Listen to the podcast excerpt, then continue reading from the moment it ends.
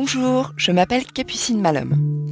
Après plus de 15 ans en tant que consultante en transformation numérique des entreprises, je me dédie maintenant totalement à la facilitation d'intelligence collective. Avec le podcast Fluorine, je vous propose d'ouvrir vos chakras pour vous donner de nouvelles idées quant à votre gestion de projet, accompagnement de votre équipe, fonctionnement de votre entreprise, en écoutant le prisme de personnes qui travaillent hors de l'entreprise traditionnelle. Bonne écoute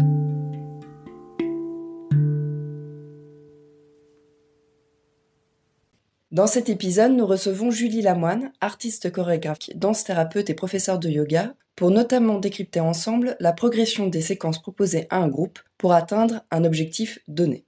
Pour commencer, Julie, est-ce que tu peux te présenter? Je suis professeure de yoga, mais également j'enseigne la danse aux très jeunes enfants, aux familles, aux adultes, en fait à tous les publics. Je fais aussi de la médiation artistique et culturelle et de la danse-thérapie auprès de publics très variés, des personnes en situation de handicap ou en difficulté euh, psychosociale. Et j'ai une approche aussi euh, artistique dans le cadre de ma compagnie Les Chemins de la Danse, où je propose des performances de danse dans l'espace public avec des danseurs de tout horizon, de toute mobilité et sensibilité perceptive. Et par ailleurs, des spectacles au plateau, des pièces chorégraphiques, notamment la dernière, ça s'appelait Danser la Terre. C'était avec un jeune homme qui avait eu un parcours migratoire et qui avait voulu en rendre compte à travers euh, un solo chorégraphique et qui avait été co-créé avec un violoncelliste. Quel lien tu fais entre tous ces métiers, toutes euh, ces approches?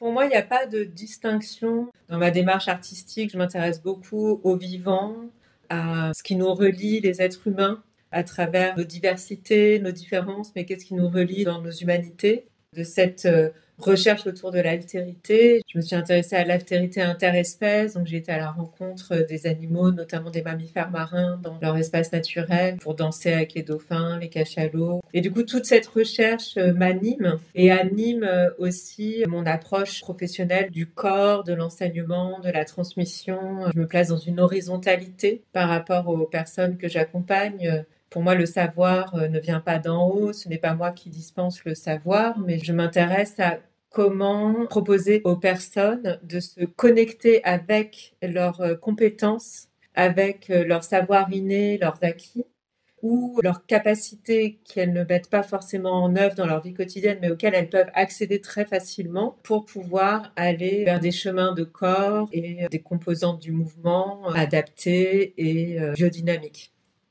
Et là-dedans, pourquoi tu t'es intéressée au yoga? J'imagine que tu as plutôt un passé au départ euh, de danseuse. Alors, le yoga est entré dans ma vie euh, il y a plus de 20 ans maintenant, lors d'un premier voyage en Inde où j'y allais euh, vraiment sac à dos, sans objectif, sans but. Voilà, avec une amie, on était parti à peu près trois mois. S'est retrouvé le lendemain de notre arrivée en Inde dans un ashram dans euh, une petite ville qui s'appelle Radhakund, qui était le lieu de la dernière apparition du dieu Krishna et au moment de la fête de Holi, qui est la fête du dieu Krishna. Et du coup, il y avait tous les pèlerins qui étaient dans ce village. C'était complètement incroyable d'atterrir là. Et du coup, je me suis connectée au yoga de cette manière-là, sans trop le savoir au début, par euh, tous les autres aspects du yoga qui ne sont pas les asanas, mais les aspects autour de la méditation, de l'étude des textes sacrés. Après, j'ai aussi étudié la musique. Donc, la musique, c'est les chants sacrés. Donc ça m'a encore plus rapproché euh, des histoires, de la mythologie, etc. Et qui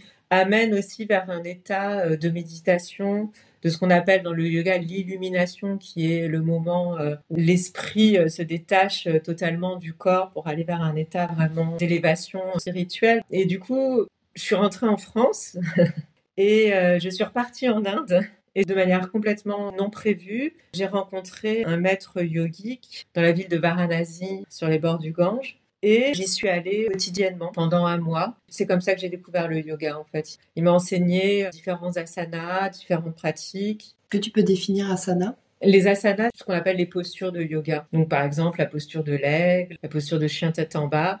Voilà, ça a commencé comme ça. Je connaissais pas, j'ai découvert. Je par ailleurs. Et moi, j'ai découvert la danse aussi assez tardivement, donc ça a été un peu concomitant, les deux découvertes euh, physiques. Et quand je suis partie de cette ville, mon maître yogique m'a proposé de continuer certaines postures Il m'a dit que je pouvais faire la salutation au soleil, que je pouvais faire Garudasana. Il m'a dit tu continues à faire ça quotidiennement comme tu les connais. Et en fait, je n'ai pas cessé depuis ce jour-là de faire ces postures tous les matins. En plus de ma pratique de la danse qui était la pratique euh, principale. Je prenais pas de cours de yoga. Alors j'en ai pris un petit peu pendant un an ou deux. Et puis après, je me suis vraiment impliquée dans le mouvement dansé. Dans mon approche de la danse qui est beaucoup autour de la composition instantanée, c'est-à-dire de l'improvisation, mais qui se compose en temps réel par rapport à une partition donnée, un, thème qu'on va se donner. Je vais piocher dans les différentes composantes du mouvement pour faire une proposition d'écriture du mouvement en temps réel. C'est ça que je fais en tant que danseuse ou que en tant que chorégraphe que je mets euh, en œuvre dans le cadre des performances que je propose. Et pour moi, cet état de danse se rapproche de l'état méditatif de la pleine conscience parce qu'on intègre les éléments de l'extérieur et les éléments de notre intériorité. Donc c'est une écoute de l'infiniment petit à l'intérieur de soi et de l'infiniment grand à l'extérieur de soi. Et ça, pour moi, ça se rapproche aussi beaucoup de la pratique du yoga, où on va être à l'écoute de ses perceptions, de ses sensations, pour, dans les asanas et dans les transitions entre les asanas, comprendre par où passer le mouvement et comment aller dans l'amplitude du mouvement. Et en même temps se connecter au monde extérieur parce que souvent on a tendance à envisager le yoga comme une pratique sur un tapis individuel mais je pense que de se connecter à son environnement donne une grande ouverture dans la pratique du yoga et peut vraiment améliorer la perception et la conscience du mouvement de la personne. Est-ce que tu peux nous expliquer les huit piliers du yoga? On les retrouve dans l'ouvrage Yoga Sutra de Patanjali, qui est un philosophe et un penseur du yoga. Donc il y a les règles de vie dans la relation à l'autre, qui sont les yamas, les règles de vie dans la relation à soi-même, qui sont les niyamas, la pratique de la posture, qui sont les asanas, la pratique de la respiration, donc le pranayama, l'écoute intérieure, pratyarya, L'exercice de la concentration dharana, donc par exemple la concentration, on l'utilise dans la pratique du yoga, donc tout est poreux en fait et en interrelation. La méditation, dhyana, et l'état d'unité, samadhi. Et par exemple, la méditation, il ne s'agit pas forcément de s'asseoir sur un tapis de yoga pour méditer. Moi, comme je l'ai appréhendé dans l'ashram, par exemple, la méditation, c'est éplucher les pommes de terre pour 40 euh, personnes. C'est un moment de méditation et de concentration au service d'une collectivité, par exemple. Donc, c'est aussi comment intégrer tous ces éléments dans la vie quotidienne et pas simplement dans un espace-temps donné extérieur à la vie quotidienne. Et après, il y a les niyamas, c'est l'attitude que l'on adopte avec soi-même. Donc, il y a svadhyaya, la connaissance de soi et des textes. Svadhyaya, je l'utilise beaucoup dans la pratique du yoga parce que j'aime beaucoup partir des connaissances de la personne et ramener la personne à son corps, à ses aptitudes, à sa proprioception, tout ce qui est les aspects sensorimoteurs auxquels elle a accès de manière innée tout ce qui est l'approche sensorimotrice et la proprioception, en fait, se développe au troisième mois de la vie intra-utérine. Donc c'est quelque chose qui est complètement inné, acquis chez tous les êtres humains, ou alors parfois il y en a qui n'ont pas accès à ça et qui du coup ça provoque des handicaps assez profonds pour la personne, mais du coup on a toutes et tous accès à ça de manière complètement innée. Donc c'est de se reconnecter aussi à des savoirs ancestraux et biologiques en fait. Tout ça pour dire que cette pratique de méditation, c'est pour moi quelque chose qui est très présent dans mon approche de la danse où mon corps est un peu comme une courroie de transmission entre moi et le monde extérieur et du coup que je mets au service de quelque chose qui s'organise indépendamment de moi dans le jeu, peut-être occidental, dans l'ego. C'est pas moi, Julie Lamoine, qui suis en train de danser, c'est mon corps qui est au service euh, d'une organisation qui me dépasse en fait et je le mets en lien euh, aussi avec des notions d'écosystème. C'est comment on appartient à des écosystèmes, qui soient sociétaux, environnementaux, et comment nous replacer dans les écosystèmes. Donc c'était aussi cette démarche par rapport à des rencontres interespèces. Si j'allais avec mon ego pour rencontrer les dauphins et les cachalots, ça ratait, ça manquait à coup sûr parce que j'avais une volonté. Mais si je me laissais porter par ce qui se passait, les choses euh, venaient à moi naturellement et la rencontre se faisait euh, dans quelque chose d'une autre dimension en fait, un autre étage du vivant que celui de l'ego humain, on va dire. que ce soit dans la pratique de la danse ou du yoga, est-ce que tu travailles euh, seule ou avec d'autres personnes? En tant qu'enseignante, dans la pratique du yoga jusqu'à présent, je l'ai fait seule. Si par exemple j'organisais une retraite de yoga ou autre, j'aimerais beaucoup faire une transmission partagée. Et en danse, les cours, en général, je les donne seuls, mais pareil, sur des stages ou des moments avec des thématiques, là, on peut le faire à deux. Dans la partie plus chorégraphique, en général, bah, comme je suis la chorégraphe, je suis seule, mais par contre, euh, moi, j'ai une approche qui est très participative, comme je disais au début, euh, partir des compétences de chacun. Donc, du coup, dans la construction des performances ou des pièces chorégraphiques, chaque personne est partie prenante de la construction. Je me place pas au centre, en fait. Voilà. Et lors d'un stage, si tu le fais en binôme, par exemple, comment vous vous organisez? Eh bien, comme on prépare la séance ensemble, bien souvent, chaque personne a une séquence un peu en charge. Et après, avec l'idée qu'on peut éventuellement compléter si besoin. Mais ça, faut bien euh, être en phase et à l'aise. Parce que ça peut être compliqué si quelqu'un intervient. Soi-même, avoir beaucoup confiance en soi et puis aussi avoir confiance en l'autre. Comme j'enseigne à l'université pour le master de danse-thérapie, il y a beaucoup de personnes qui font leur stage avec moi.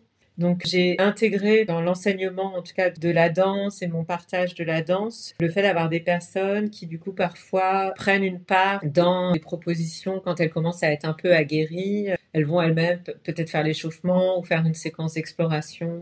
Dans ce cadre-là, c'est coordonné par moi. Hmm. C'est dans le cadre de... Tu es en lead et vous le faites ensemble. Oui, je les accompagne, on, on étudie ensemble les séquences pour qu'elles puissent trouver leur autonomie progressivement. Comment vous vous mettez d'accord? En amont quand tu travailles avec quelqu'un en binôme pour que ça se passe bien Au-delà de la répartition, comment vous êtes sûr que vous allez dans la même direction, que vous êtes en phase En général, si on va travailler ensemble avec quelqu'un, c'est qu'on a un centre d'intérêt commun. C'est qu'on a eu quelque chose où on s'est dit qu'on aimerait bien partager avec un public euh, des choses et partager aussi entre nous. Donc il y a une personne qui a des compétences spécifiques et l'autre qui en a d'autres et du coup chacune est complémentaire. Donc c'est une légitimité naturelle après euh, qui Oui, ouais, voilà. Et c'est vrai que si les rôles ne sont pas bien répartis et évoqués, je me suis retrouvée parfois plus en situation de création, des problématiques justement de place et de rôle dont les contours n'étaient pas clairs et pas clairement définis. Ça peut être plus compliqué, mais dans la création, c'est on parlait de l'ego tout à l'heure. Euh, bon, il y a quelque chose de très intime et personnel qui parfois se met euh, en travers du chemin de la création. Et du coup, comment tu réagis si tu te rends compte que c'est en train de déraper ou qu'il y a un problème? C'est réajuster, peut-être reparler, redialoguer sur la place de chacun et les rôles de chacun. Plus récemment, ce qui m'est beaucoup arrivé, c'est que comme je laisse énormément de place pour euh, l'expressivité et la créativité de chacun dans un fonctionnement qui n'est pas pyramidal, des fois, quand en tant que chorégraphe, j'ai vraiment envie de poser quelque chose, il m'arrive parfois que je rencontre de l'opposition par rapport à quelque chose qui moi me paraît important. Et du coup c'est aussi repositionner que malgré tout c'est pas une co-création. C'est quand même moi qui suis chorégraphe et qui fait des choix artistiques et qui tranche. Voilà. Ça m'est arrivé parfois d'avoir du mal. À ce qu'on me laisse la place de trancher? Trouver sa place en fait. Que chacun ait sa place et des tâches bien définies alors là, on va plus zoomer sur la partie euh, yoga. Quelle est ton intention quand tu prépares une séance de yoga? Parce que du coup, tu ne discutes pas avec des participants, c'est toi qui prends la décision en fait de l'intention que tu vas donner à ton cours. Comment tu procèdes et quels sont tes choix? Alors, moi, dans la formation de yoga que j'ai reçue, il y avait justement toute cette approche philosophique et donc ancrer la pratique des asanas dans les huit euh, domaines euh, du yoga. Chaque séance de yoga je la prépare en incluant un moment de méditation, des pranayamas, des postures, une intention philosophique essentiellement. Et donc chacun s'articule entre eux en fonction d'un thème plus général que je vais choisir. Donc ça peut être un thème autour d'une posture, un thème autour d'une partie du corps, par exemple l'ouverture des épaules ou euh, un travail autour des hanches. Et moi, le choix que j'ai fait à partir du moment où j'ai vraiment commencé à enseigner le yoga, c'est de m'inspirer des saisons et de l'ayurveda. Donc il y a plusieurs intersaisons en Ayurveda, hein. c'est un peu comme dans la médecine chinoise. Donc c'est plutôt un mois et demi, deux mois. Il va y avoir les prémices de l'été, puis l'été, puis les prémices de l'automne, puis l'automne. Et donc chaque saison ou intersaison, comme c'est en lien avec l'Ayurveda, donc qui est la médecine traditionnelle euh, indienne, a un besoin particulier autour de quelque chose de physique. Et donc, du coup, autour de cette euh, intention première, quelle posture peut participer à cette intention physique? Il y a aussi, euh, On va pas partir dans tous les détails de l'Ayurveda, mais c'est lié avec des éléments aussi, l'eau, la terre, le feu, qui sont plus ou moins en puissance selon les saisons. Donc il faut apaiser certaines choses, renforcer d'autres choses pour aller vers une rééquilibration du corps. Par exemple, dans l'entrée dans l'hiver, peut-être parfois on peut être en lutte ou même à l'automne. Et donc comment aussi, avec la pratique du yoga, on va proposer des choses qui peuvent accompagner les personnes dans ces moments spécifiques. Et donc l'intention aussi philosophique, elle se fait naturellement. Par exemple, à l'automne, il y a tout ce qui est vent, donc euh, qui peut disperser. Donc, on va travailler sur le fait de trouver un ancrage. Donc, on va pouvoir travailler la posture de l'arbre, par exemple, et du coup, qui amène un certain équilibre et jouer avec le déséquilibre pour s'équilibrer dans ce déséquilibre. Donc, après, tout naturellement vient se découler le thème de la séance. Ça peut être, par exemple, aussi la non-violence. Si je vais proposer des postures qui peuvent être un peu plus intenses comme le corbeau, où les personnes vont avoir l'idée qu'il faut y aller en force. C'est comment, si on met l'intention de Aïmsa, de la non-violence, et plutôt du chemin qui va nous emmener vers une posture qui n'est pas justement une fin en soi, qui n'est pas un objectif. Ce qui nous importe, ce n'est pas la posture, mais c'est les chemins de corps qui nous amènent vers cette posture. Et du coup, ça change, ça réoriente la façon d'envisager la pratique en elle-même. Et du coup, tout ça, toi, tu as une intention qui est forte, euh, on l'entend. Après, les participants à ces séances, ils ont souvent aucune idée. Souvent, j'en sais rien. J'imagine qu'il y en a un certain nombre qui ont absolument aucune idée des huit piliers du yoga, etc., etc. Comment t'amènes cette intention? Qu'est-ce qu'ils doivent capter pour la séance? Par exemple, on est au mois de janvier, c'est l'hiver, donc c'est un moment euh, d'introspection, de retour à soi. Ce qui peut paraître paradoxal, c'est que les postures d'inversion sont très appropriées à cette période de l'année parce que l'inversion, ça peut faire peur quand on l'a jamais faite, mais en même temps, elle amène à un état méditatif assez profond. Parce qu'une inversion, c'est tout simplement, on a les pieds dessus la tête. Mais finalement, c'est la même posture que quand on est debout, la posture de base, Tadasana. C'est la même à l'envers voilà, on va proposer par exemple cette posture en amenant l'idée qu'on va essayer de trouver un état méditatif à travers cette posture. Et donc, bah là, je vais amener aussi la notion de non-violence, d'écoute intérieure et aussi expliquer les bienfaits de cette posture de régénération parce que l'inversion des organes permet de les régénérer aussi, de refaire fluidifier le sang. T'expliques l'objectif? L'intérêt plus que l'objectif. Globalement, quand tu proposes une séance, est-ce que tu connais à l'avance le groupe ou pas? Alors, il se trouve que quand j'ai commencé à enseigner, j'ai été dans un studio où il y avait un turnover assez incroyable et je n'avais jamais les mêmes personnes et j'avais des niveaux extrêmement hétéroclites parce qu'il n'y avait pas de niveau, c'était tout niveau. C'est comme ça que j'avais appris à enseigner, mais donc ça m'a encore plus renforcé dans l'idée de faire des propositions adaptées en fait, que dans mon cours, les séquences que je propose, toute personne puisse trouver son compte. Chaque personne, selon ses possibilités physiques, son expérience du yoga, son expérience du corps, va pouvoir trouver un intérêt parce que pour chaque posture, il y a plusieurs niveaux d'intensité. Et finalement, chacun va à un moment donné développer sa propre recherche personnelle qui correspond à ses compétences et ses capacités.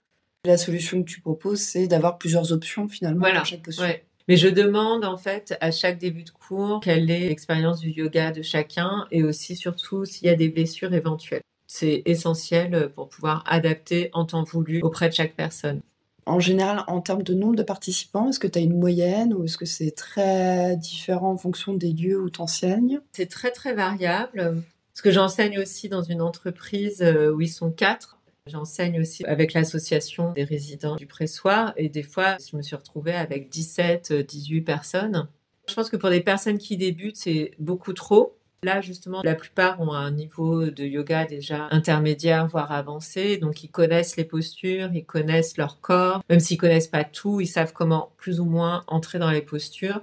Donc, pour moi, c'est pas problématique parce que chaque personne a son niveau d'autonomie euh, par rapport aux choses. Pour des personnes qui sont vraiment très débutantes, je pense que c'est mieux d'avoir des groupes plus resserrés autour de 8, 10 personnes pour vraiment pouvoir être attentive aux besoins spécifiques de chacun et chacune. Mais de toute façon, quel que soit le nombre de personnes, je circule. L'idée, c'est de pouvoir voir tout le monde. Je me place et je réorganise euh, l'espace pour que je puisse avoir un œil sur tout le monde et pouvoir observer. Après, on peut pas tout voir quand il y a beaucoup, beaucoup de monde, mais voilà, c'est un peu l'enjeu.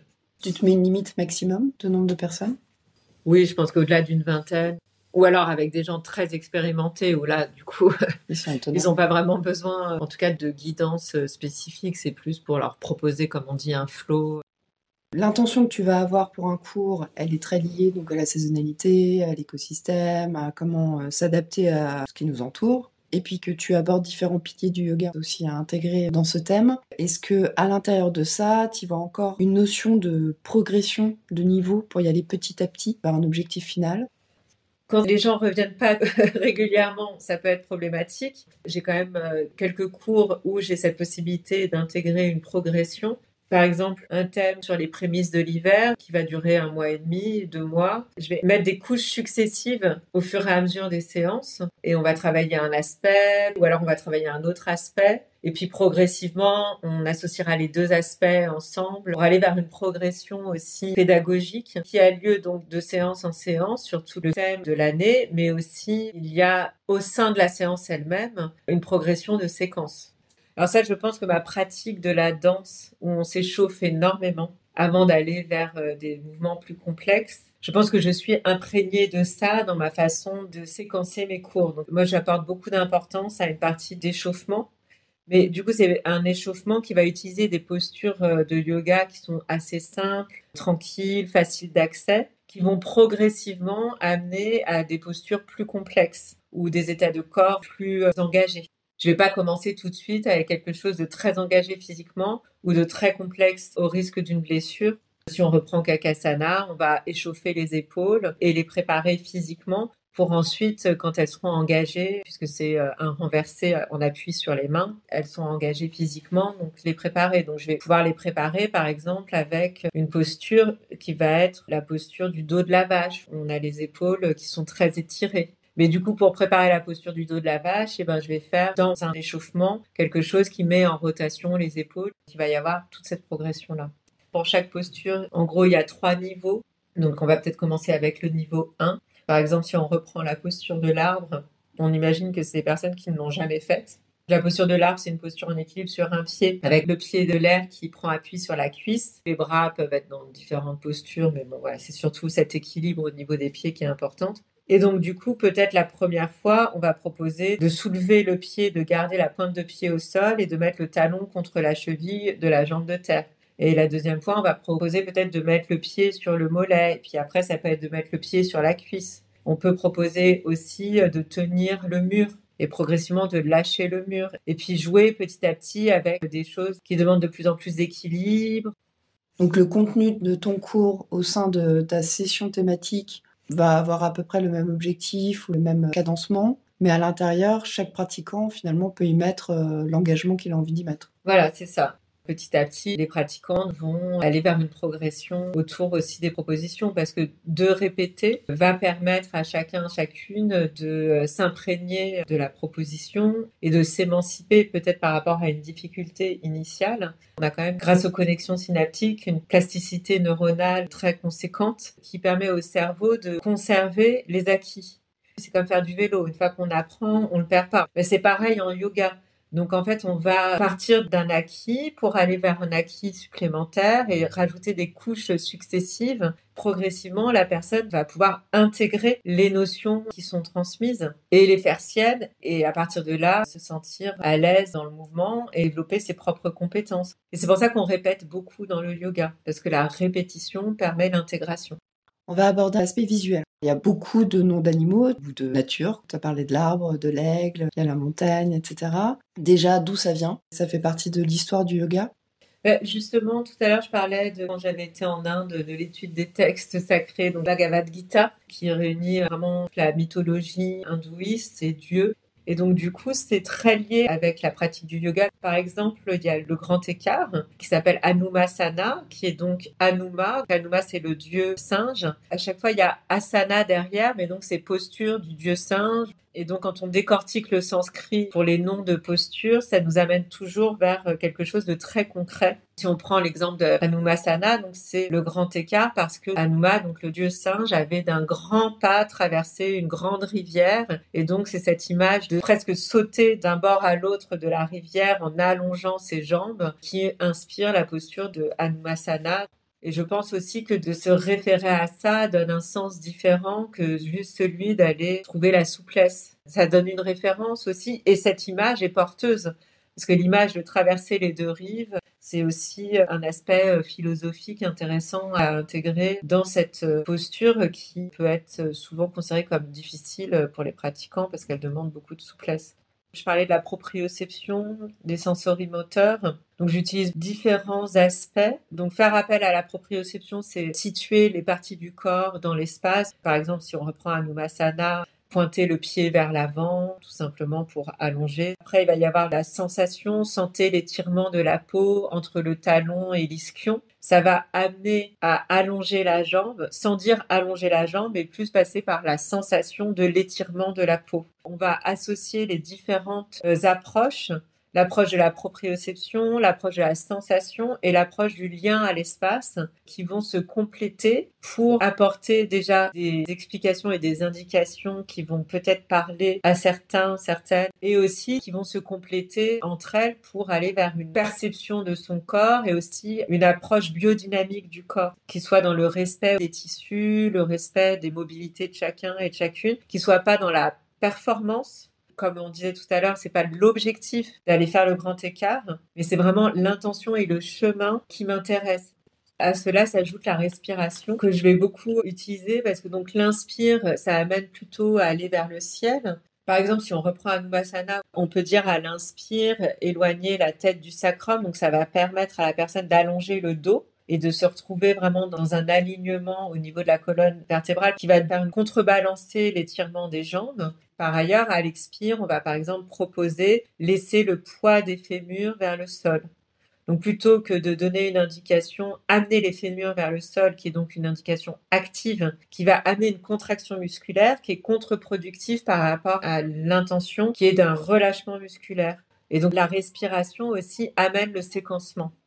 Donc si je résume, les métaphores visuelles, ça aide à comprendre une posture, mais derrière, toi, tu utilises quand même plutôt la respiration et le corps pour faciliter l'atteinte d'une posture. Oui, mais encore une fois, parce que moi, dans ma recherche, euh, ce qui m'intéresse de transmettre, c'est la compréhension du corps pour les personnes. Donc c'est pour ça que je vais appuyer là-dessus. Mais après, je peux aussi utiliser des images, par exemple d'avoir euh, des phares euh, derrière au niveau des ischions qui vont illuminer l'arrière de la salle c'est une image très claire, en plus qui est un peu rigolote, euh, voilà. Et du coup, on peut jouer aussi sur un peu d'humour et d'autodérision pour amener quelque chose de très concret qui va permettre justement à la personne de pas trop se prendre la tête et qui va euh, jouer avec cet imaginaire aussi. Globalement, qui vient à tes cours? Est-ce que tu constates un type de population particulière? De manière générale, je trouve que quand même la pratique du yoga est liée à des catégories socio-professionnelles qui sont assez élevées un peu bobo quand même. Là-dessus, je me permets une aparté pour ceux qui le souhaitent d'écouter le podcast Vivons heureux avant la fin du voilà. qui consacre euh, deux épisodes autour du yoga, est-ce que c'est droite, etc. Qui est euh, très intéressante d'ailleurs, que j'ai beaucoup apprécié aussi à l'écoute de ces deux épisodes. En général, plus de femmes que d'hommes, mais justement, je parlais de l'association des résidents du pressoir où là, c'est très mixte et il y a beaucoup d'hommes. Du coup, qu'est-ce qui peut changer ça, le type de population qui vient à un endroit ou à un autre? Je sais pas, peut-être justement la philosophie du lieu où est pratiqué le yoga. En fait, dans le studio où j'allais donner des cours, c'était euh, bon essentiellement des femmes. Pourtant, c'était plus une salle de sport, donc ça aurait pu. Mais peut-être que les hommes restaient du côté sport et les femmes allaient du côté yoga de manière assez genrée. J'enseigne aussi le yoga dans une entreprise où c'est pareil, c'est plutôt des femmes plus que des hommes. Et j'enseigne aussi aux enfants, mais dans le cadre de mes cours de danse. Je propose parfois des séquences autour du yoga, où là, pour le coup, garçons et filles euh, s'y intéressent. Donc, je pense que c'est assez sociétal. Je pense que c'est aussi, justement, si on reprend les podcasts que tu évoquais, et moi, j'ai aussi une lecture qui m'inspire beaucoup.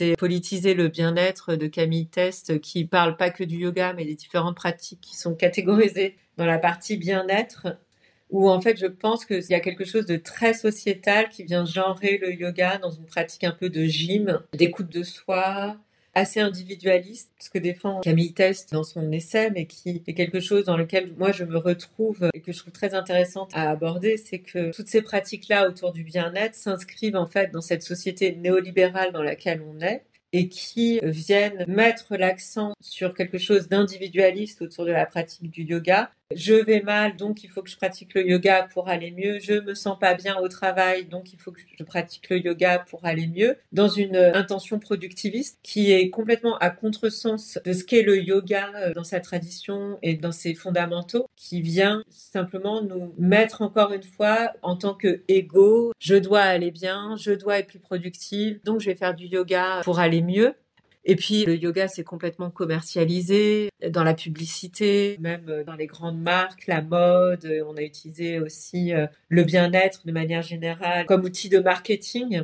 Donc maintenant, il y a des leggings, il faut avoir l'équipement parfait. Il y a cette idée du cours de yoga où toutes les filles sont somptueuses, sculptées, Évidemment, si on a une pratique assidue du yoga, notre corps va finir par être sculpté, c'est sûr. Mais ça donne l'impression à beaucoup de personnes que le yoga n'est pas accessible parce qu'il est pour certaines catégories de personnes. Et quand on a des personnes en surpoids, par exemple, qui mettent un pied dans un studio, moi, ça m'est arrivé d'avoir dans mes cours une personne concernée par ça. Elle venait me voir souvent en me disant Est-ce que tu penses que je peux faire le cours? Est-ce que c'est adapté? Il y a presque un problème de légitimité qui vient se poser alors qu'il n'a aucun sens en fait quand on considère que le yoga, c'est une pratique philosophique et que les asanas font partie de cette pratique philosophique et qui vont vers un mieux-être.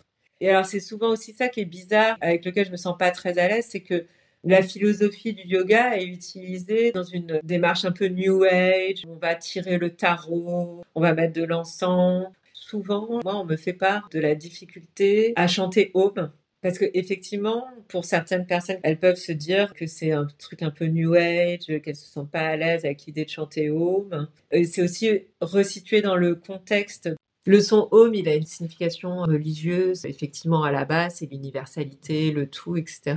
Mais il y a aussi tout un intérêt dans la pratique du home qui est autour des qualités vibratoires, parce que de chanter le son home, et surtout, si on essayait de déplacer le champ et la vibration sur toute la colonne vertébrale, ça permet d'activer cette zone où, en fait, on a toute la colonne respiratoire qui est parallèle à la colonne vertébrale et donc d'amener aussi comme un équilibrage du corps. On a beaucoup parlé de posture depuis tout à l'heure. C'est pas statique. On n'est jamais statique, on est toujours dans des oscillations infimes, des micro-oscillations. Et justement, si on essaye au contraire d'être dans la rigidité pour maintenir une posture, c'est là qu'on va se blesser. Donc c'est la vibration naturelle du corps qu'on va remettre en avant et en œuvre avec le home. Donc pratiquer le home en début de séance, ça permet aussi au corps de retrouver des vibrations, retrouver les oscillations naturelles et d'inviter le corps à autre chose qu'une rigidité. J'avais entendu une interview de Nash, c'est une chanteuse. Le matin, quand elle se réveille, elle se concentre et sort le premier son qui sort de son corps. Elle laisse aller et c'est ça qui va aussi l'inspirer sur euh, ce qui va se passer et tout parce que finalement, elle se réaligne. Ça la réveille, ça fait des vibrations qui vont bien, elle se sent bien, ça la met en route. C'est un peu la même philosophie. Oui, c'est dans la même. en euh, chant, il y en a beaucoup qui s'y retrouvent aussi euh, là-dedans. Oui, oui, tout à fait. Est-ce que tu échanges avec des pères? Oui, beaucoup. Comme je suis quand même jeune professionnelle en tant qu'enseignante de yoga, je discute avec des amis, professeurs de yoga. On échange sur les pratiques, sur les postures. J'aime bien aussi prendre des cours de yoga pour m'inspirer, pas rester moi dans ma façon de pratiquer, mais avoir aussi d'autres sources d'inspiration que celles qui sont ma formation et mon approche spécifique. Et très bonne transition. Qu'est-ce qui t'inspire? Qu'est-ce qui te permet d'innover dans ton approche? Moi, il y a aussi tout ce lien avec euh, mon approche du corps depuis des années autour de la danse et de la recherche autour de la danse. J'ai aussi une spécificité euh, en danse, c'est que j'enseigne la banne, l'analyse labanienne du mouvement. Laban, c'était un chorégraphe des années 40-50 euh, qui a élaboré toute une théorie en lien avec d'autres personnes autour du rapport à l'espace, euh, du corps, des qualités du mouvement, de la notation du mouvement. Donc c'est vraiment une étude spécifique du mouvement. Dans un cadre de danse, du coup? Dans un cadre de danse, mais en fait, à la base, ça avait aussi commencé avec l'étude des mouvements des ouvriers qui avaient des gestes répétitifs à l'usine. Donc il y a eu aussi euh, dans les études de la il y a cette approche-là de comment faciliter le mouvement et donner une meilleure aisance corporelle et physique à une personne qui va avoir un geste répétitif, par exemple. Et du coup, dans un objectif de productivité ou de bien-être? Non, de bien-être de la personne au travail. Et donc, du coup, aussi comment un mouvement ample Par exemple, euh, de pas aller forcément d'un point A à un point B de la manière la plus directe, mais de prendre l'espace différemment, va permettre aussi de décompresser l'épaule et d'ouvrir le corps pour éviter les douleurs.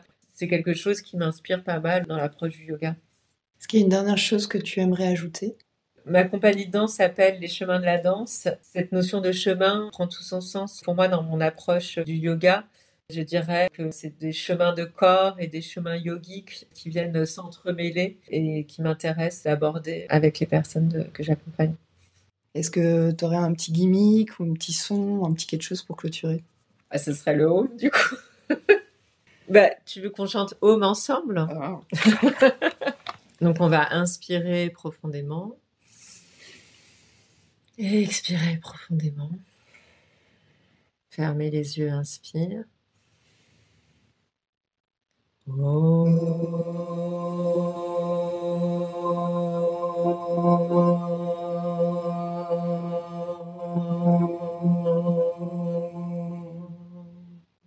T'as senti les vibrations différemment peut-être Moi j'aime bien, j'aime beaucoup. Merci beaucoup Jenny. Merci Capucine. Merci à tous d'avoir écouté cet épisode jusqu'au bout. J'espère que vous avez pu glaner quelques graines à faire germer dans vos esprits. À bientôt